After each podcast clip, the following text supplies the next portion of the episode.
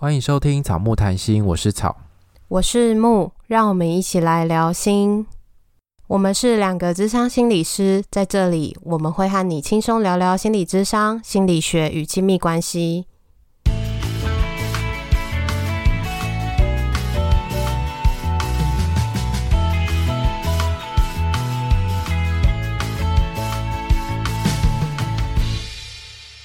本集音乐由 OU Music 提供。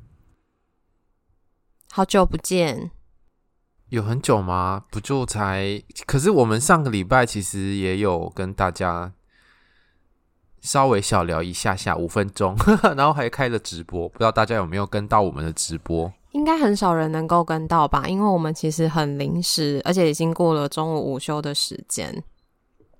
然后那天还是礼拜一，很多人应该在上班。对，我们是快闪的直播，然后在直播的时候。有大家问了一些我们平常节目上面不太能够讲的问题，所以就有跟我们询问到，我们都有回复。然后我们虽然好像才停一周，可是我觉得好像有一种很久没有把麦克风架起来的感觉，你会觉得吗？对啊，我觉得好像对麦克风有点生疏，但是又很熟悉。对，但是又很生疏，就是既熟悉又陌生吗？对啊，而且你知道、就是、这不就是分手过的人吗？分手过的恋人吗？既熟悉又陌生。那，那我们可以跟麦克风分手了吗？不行。对啊。而且你知道，我就是在生活当中会遇到的听众，然后他们都会问我说：“嗯、呃，那这这礼拜有节目可以听吗？”我就说：“啊，抱歉，没有。”我生活中不太会遇到听众，哎，你的是个案对不对？对，是个案。好，所以我们就。我们这周真的太忙了，也还没有办法讨论说我们要怎么解决这个循环，就是这个录了累了，然后又要继续录，就是这个循环。这个循环其实你有看到最近 Podcast 的群组吗？大家也在讨论这件事情，好像大概也都是几个月就会遇到一次这个循环。对，就是好像会几个月就会觉得开始有点累，有点闲，然后有点疲倦，不太想录，或者是。对于自己在做这件事情，会有点自我怀疑，到底值不值得花这么多时间？对，所以如果你你有在听 Podcast 节目，也不要吝啬去给你在收听的节目主持人一些鼓励。就是这些鼓励，对不止对我们，对大家来说，其实我觉得也都会是一个录节目的动力。没错，我觉得我我们应该比较不会怀疑后者，就是我们对于录这个节目有什么，就是。这意义跟重要性到底在哪里？我觉得这对我们来说，或者对听众来说，这个是很明显看得到的。我觉得这个我不怀疑，只是就真的是很忙很忙的时候，会觉得好累哦，就是还要录音，然后剪辑什么的，很多事情要做，就会觉得天啊，我快疯了。而且我今天行程超级满，我今天要一路满到晚上九点，我的天哪！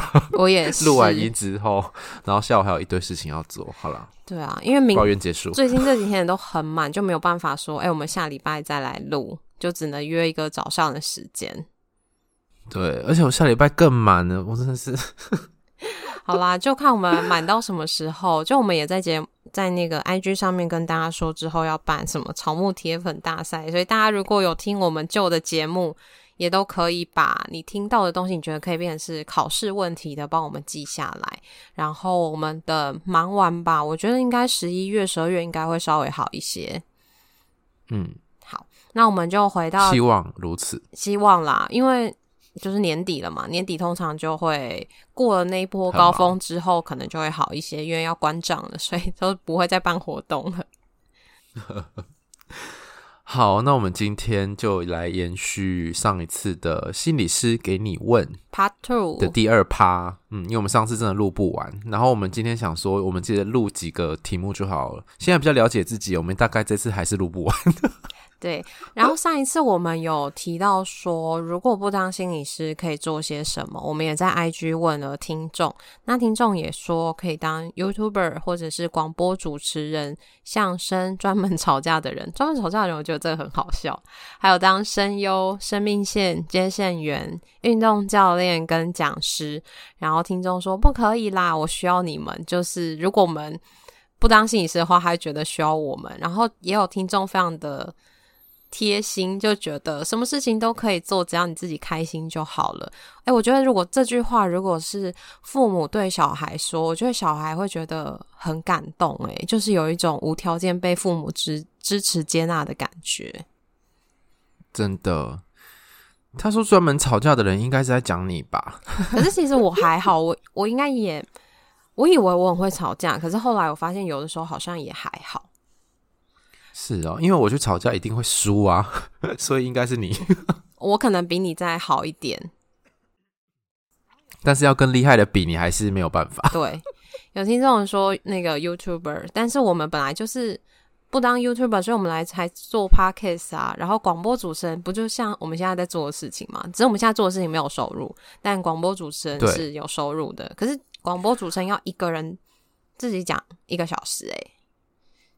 而且我觉得广播主持人口条都超好，然后像我们这种都会有很多赘字啊，然后卡词、吃螺丝什么的，而且还会有很多剪辑台湾国语。对啊，那广播主持人是不行，他们是 live，他们是线上直播的，所以他们口条都要非常清楚，然后脑子脑袋非常清楚，就我没有办法。我看有些那个广播主持人都会去主持那个活动，都觉得超厉害。而且我觉得广播主持人需要那个听很多流行的新歌，我现在都没什么在听新歌。你可以不一定要去主持那种音乐电台啊，你可以去卖药啊。卖药，我台语又不好，我台语超烂，只会听不会说。你可以拓展现在你自己的市场。好好好，所以大家给我们的建议，我们就是都觉得蛮有趣的。然后后来我有想到一件事情，我就是我那时候想说。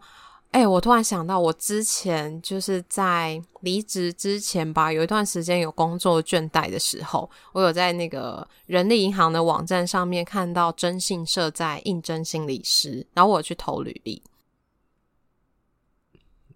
征信社为什么要应征心理师？他是想要为谁？他上面就是写，我印象中可能就是写什么。反正就是也是客户的情绪啊什么之类的，然后我就觉得感觉很有趣，因为我觉得征信社，然后或者是律师事务所这些，其实民众去会很有情绪的场合，其实都很适合有心理师，但不是做一对一的咨商，而是在那个当下去陪他聊，或者是安抚他的情绪，或者是处理他们可能之间发生了什么事这样。然后我那时候投的时候，oh. 他都没有回我，那我就觉得我好像被骗个职了。他是不是真的没有 要？他没有真的要应征这个职位？因为我后来都还要去看那个职位都放在上面，还是说他只是挂上去？他没有真的想要聘请啊？还是你男友其实去找征信社在查你，然后他们就用这个方式来接近你，骗你的个子？并没有，好不好？他没有这么有钱。哎、欸，我最近在看一部电影，叫做那个《比海还深》，是是之愈合的电影。然后它里面那个男主角就是在。做征信社的，我觉得很酷诶，他就是要到处去跟拍啊，然后去跟他的当事人去协商，比如说协商那个钱，或者是你拍到这个照片之后，后续要做什么事情之类的。然后他就是还卷进去自己的那个是呃他自己的家庭生活里面，他还去跟拍他的前妻什么的，我就觉得好酷。然后后来我不是跟你说征信社的时候，你也说哎对，因为我们两个都很会肉搜。我觉得你比我更会肉搜，你应该是你更常肉搜。嗯，对啊，我就是有时候会想要多知道一些资讯的时候，我就会 Google。然后现在 Google 太方便了，就是网络上什么都有。像记我记得之前我就想要找那个性骚扰的相关的东西的时候，我就不小心找到别人的简报，然后后来还跟这个人认识了，但是不是因为这个简报认识，我就觉得很有趣。那我们有跟他合作录音，但是他最近比较忙，还没有办法剪辑，所以之后可以在那个不务正业邱总监，就我们之后会有合作在上面，已经录完了。嗯，没错，大家之后可以去听。那我们第一题是，正题吧。对，第一题是心理师会不会觉得个案的问题都大同小异，只是换不同的个案，但议题差不多？No no no，我觉得五花八门呢。你觉得嘞？我觉得，如果回到最核心，应该是差不多，大概就会像是没有被爱的感觉，需求没有被满足，或者是觉得受伤，大概就是某几个核心。但是这个核心为什么会触发，具有不同的事件？有些人在人际关系中，有些在家庭关系，有些在亲密关系，然后有些是可能在职场关系，让他有这样的感觉。反正就是回到最核心，就是心受伤了。对，可是我觉得这个是我们自己的，嗯，专业的价值观，或者说我们选择相信的理论学派的问题。就是当我们越熟悉某一个理论的时候，我们就越容易在个案身上看到跟这个理论相关的东西，然后我们会认为那个是重要、需要讨论或者需要工作的素材。我觉得，如果看到差不多像是像是我学家庭系统的。观点，然后我就会很常在个案看身上看到他家庭系统怎么样对他造成影响，所以家庭就是我大概百分之八九十都会去谈的东西。可是像是你会觉得心受伤，然后有一些人可能会觉得，诶，想法上面需要调整，会有非理性信念啊什么之类的。所以就我觉得不同的案组虽然带来不同的议题，可是我们会认为需要工作的地方呢，就是每个心理师会长得不一样。对。接下来是相信心理师会一直吸引类似的个案吗？我觉得这个问题有点悬呢。我觉得好像都会某一阵子就会很多那个类型的个案，那个类型像你最近外遇的很多，对，然后或者是说，嗯。还有什么啊？就是谈感情的很多，然后或者是某一段时间就会是家庭关系的很多，就会是一个某一个时间点，就会突然发现说，哎，好像最近个案在谈的主题都是某一些主题，但是也没有刻意，就是有一种。冥冥之中，冥冥之中，哦，对，所以有点悬，好像冥冥之中有安排，这这种类个案类型都来找你。然后有一些心理师就会认为说，如果这些个案一直在出现的时候，表示说，也许你自己也有可能需要去处理自己的某一些东西。就是透过个案的出现来提醒你自己需要处理的东西，这样好玄哦。但我有听到的说法是，呃，类似你的说法，它会像是，如果你最近在你的生命中遇到了什么困难，这类困难的个案也都会出现。例如说，你可能职涯上有遇到困难，然后你就会一直来职涯上面遇困难的个案，就是你在处理它的过程中，可能自己的状态也会一直被引发，就要去处理自己的状况。嗯，好像有一种吸引力法则的感觉。可是我觉得我最近好像有一种感觉是，会来找我的个案，我觉得好像会有一种缘分的感觉。就是我觉得他们会来找我，应该某种程度是，也许在这个东西我准备好了，然后我可以跟这样子个案的类型工作的时候，然后那个个案就会来。所以好像会呃。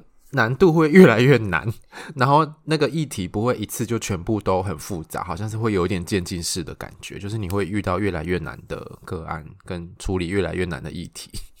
嗯，所以就是一个某程度还是一种吸引力法则的感觉。对啊，但是这个就有点无法验证啊，所以就就是我觉得这个个人的相信喽。对，好，接下来没有智商的时候，会不会偶尔想起个案？会啊，你会吗？呃，我觉得这个想起就会特别想要去澄清，这个是一个想到，而不是想念。嗯，对，就是会可能不是不是 I miss you 那一种，对对对，是 think of 的那种。我想到他，就是在什么情况下想到他，嗯，可能是因为呃，我觉得我们接案完之后，有的时候跟这个个案的关系不会。你在想这个个案的事情不会就结束，有的时候你可能在其他时候也会在想，诶，这个个案这次你在谈的时候，它的状况是什么，或者是有哪个地方卡住了，所以你可能会是这样的方式去想到这个个案，或者是在其他的个案身上看到有些东西跟它很像的时候，你会觉得，诶，这个状态跟它很像，或者是有的时候我们在聊天，或者是我们在讲什么的时候，也会觉得，诶，这个跟我最近的个案很像。嗯，是这种的。好像都被你讲完了。哦，真的哦？对啊，我好像都差不多类似的情境，就会想起个案的某些事，然后我会，因为我会有时候在智商的当下，其实我有看到某一些讯息，可是。当时太忙碌了，因为你的脑子是要一次多开的那一种，尤其是做伴侣或家庭很多人类的时候，很多人类。对啊，就是太多人，然后发生太多事情了，然后那个不是很多都是一些隐微小小的观察，或者一个语气、一个态度的变化，或者是他们做了某一些动作，或者是他们在某些时刻的一些特别的小互动，那些东西都是你。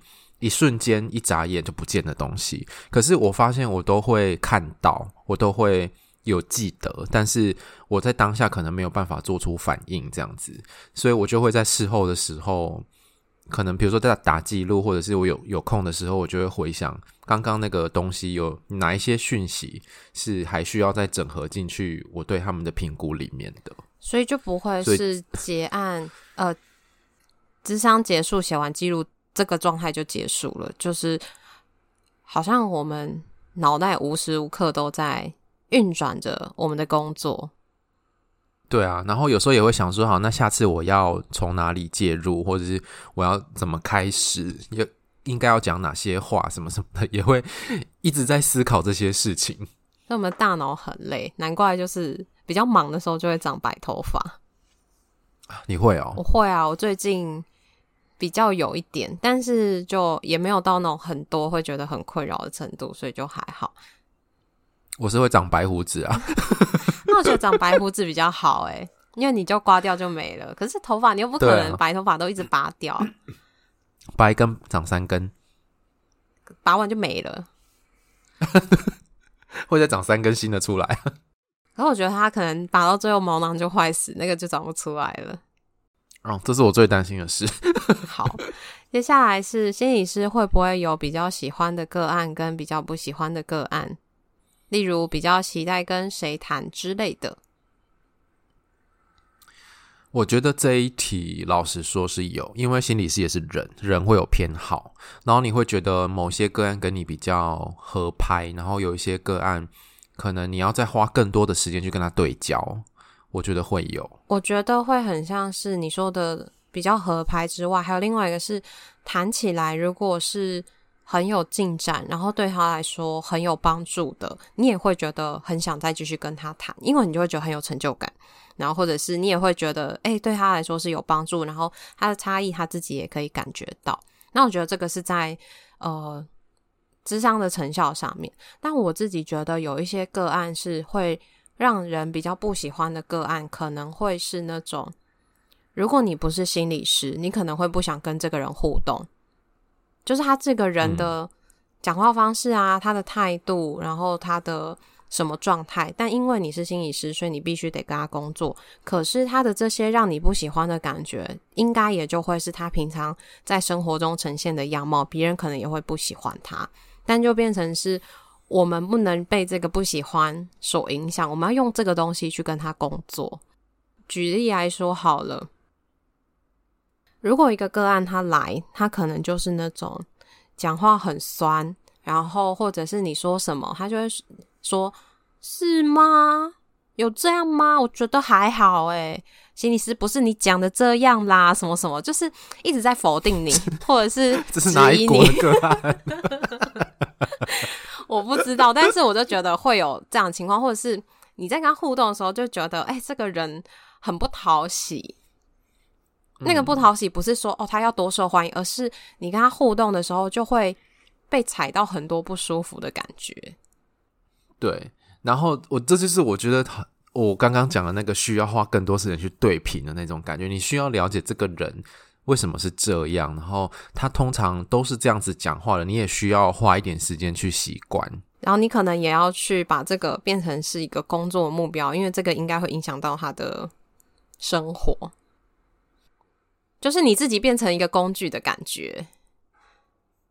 然后你前面讲的那个有有成效这件事情啊，你知道，就是我后来也会对这件事情比较有一点戒心。是如果有时候个案很有成效的时候，我们也不能高兴的太早。就是有时候个案会透过好像很有进展来讨好心理师，所以呃，他在他的生活当中其实并不一定真的这么有进展，是他表现出来给你看的。所以我就觉得，哦天哪，心理师的工作好难。对，但这个就是他自己。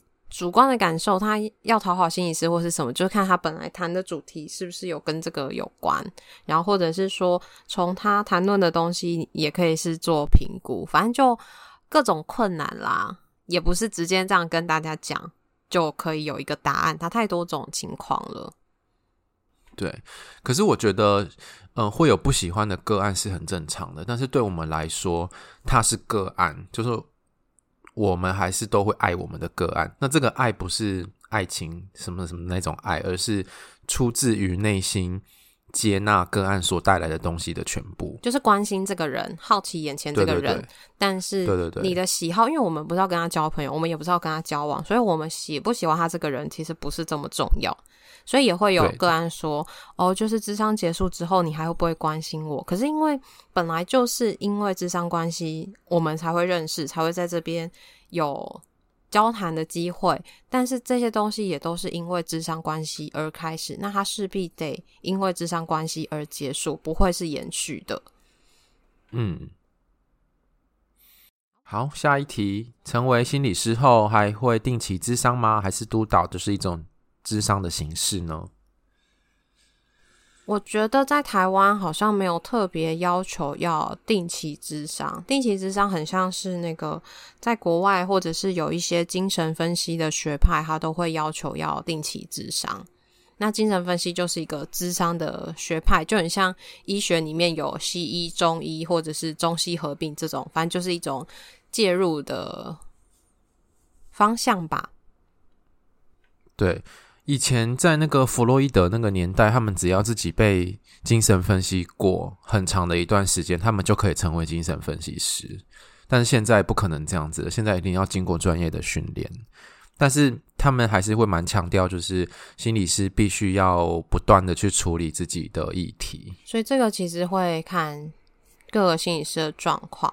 然后督导不是智商的一种，督导是你跟有受过督导训练，或者是比较资深的心理师去讨论你接案的、你跟个案工作的情况，或者是你卡住的地方。但智商会像是讨论自己生命中、人生中现阶段中的困难或者是困扰。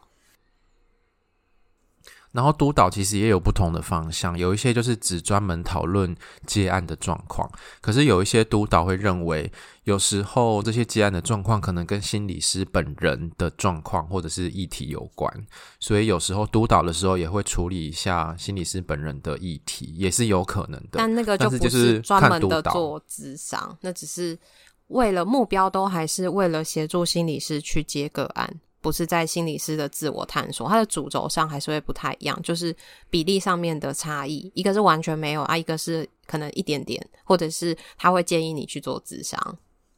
嗯，没错，就是看督导的取向。好，下一题是有没有个案想看记录？要这个要求会很奇怪吗？我觉得会要看你要看记录的原因是什么。你是想要知道心理师怎么评估你吗？还是说会好奇记录在写些什么东西？那这个好奇是一定要透过记录，还是说其实直接跟心理师讨论就好了？我自己会觉得。看记录其实不一定是件适合的事情，因为心理师在记录上面有些东西会写上去，有些不会，好像反正各每个人写的方式不太一样。可是如果在一个情况下是心理师写下了他对于你的评估，那你很想看，但是那个评估是他对你的认识，可是你还不能接受，或者是你看了觉得不舒服，那可能就会影响到你们的咨商关系。那有些时候看了。不一定会跟心理师做讨论，你就会带着这个感觉在智商关系里面。对，我觉得看记录有时候会引发蛮多感觉的，就比如说，哦，心理师怎么记录了这么少，或者是，心理师原来会记录这么详细，那其他人看得到吗？什么什么的，就是各种奇奇怪怪的状况。然后这些东西如果没有办法讨论的时候，有时候就会像你说的，会影响智商关系。所以通常如果个人他是自己想看记录的话，我们通常会陪着个人一起看。然后如果当下有任何疑问或者有时候感受想要讨论的话，都可以当下讨论。然后那个看记录每个。心理师的做法不太一样，有些会提供原始，有些会提供摘要，就是帮你写一份摘要给你。所以那个情况其实没有所谓的标准答案，都需要跟心理师去做充分的讨论。那你也可以自己整理一下为什么要看，那一定要看吗？还是其实就直接讨论就好了？嗯，然后有一些个案。要记录可能有别的用途，比如说他要在法院上面做一些攻防战啊，类似这种的，或者是诶那个个案的家长想看啊，就是父母想看这种，也有可能会发生。那其实我们都会先评估一下，把这个记录交出去之后会被拿去做什么用，然后我们会再考考量一下。要不要给，或者是要给出什么东西？嗯，像法院有的时候可能会跟心理师调记录，但这个时候就会看心理师自己的做法。有些时候会提供一个整理过后的摘要，然后也会跟个案做讨论。那有些。律师或者是有些人会觉得心理咨商的记录对于法律上面其实会有一个很大的帮忙，但我必须得说，这个其实还是要看法官。有些法官会觉得这很重要，那有些法官就是一个哦参考而已。所以那个功效或者是那个重要性有没有能够发挥，其实因人而异。但是你这个东西一旦掉出去了，一旦就是拿走了，你可能就会有外漏的风险。你说像月经一样吗？我就知道你要这样说，就是会有不见的风险来。那要不然用什么词？就是呃，遗失的风险嘛，或者是遗失泄露的风险、隐私曝光的风险。好，但但就是会这样，因为你你资料拿出去，有的时候不是别人帮你流出去。我听过有些是那种你自己放在袋子里面，然后你下车或是你去哪边，你袋子就忘了，那你的资料就流出去了。对，或者是你放在家里的某个地方，然后你家人就看到了，也有可能。对，所以这个我觉得是需要谨慎思考，然后充分讨论的。没错，好，我们今天就到这边。我们今天场控的。我们今天讨论了几题？我们今天讨论了六题，我觉得差不多啊，这个长度。好好好。好，如果你喜欢我们节目的话，请记得到 Apple Podcast 给我们留言跟五颗星。诶，很久没有人来留言了，可以大家可以，如果还没有去 Apple Podcast 留过言的，都可以跟我们留言。那也欢迎追踪我们的 IG 跟 FB 粉砖，我们都会在上面跟大家互动。IG 记得要看限时动态哦，我们都会在上面跟大家互动。然后我们也在 IG 上面问大家说，诶，为什么会来追踪我们的 IG？因为我们没有觉得自己的 IG 经营的特别好，但是我们有。被其他的那个 podcaster 鼓励说，他觉得我们经营的很好，因为就蛮多的追踪者。我们就想说啊，可是我们的 IG 上面又没有什么东西，就只有我们的节目名称，就完全没有什么实质上面的内容。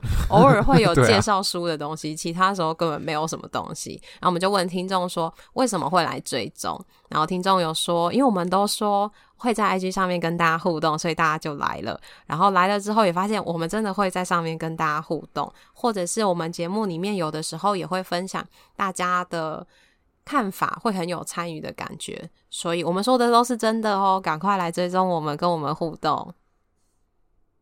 拜拜。好哦，拜拜。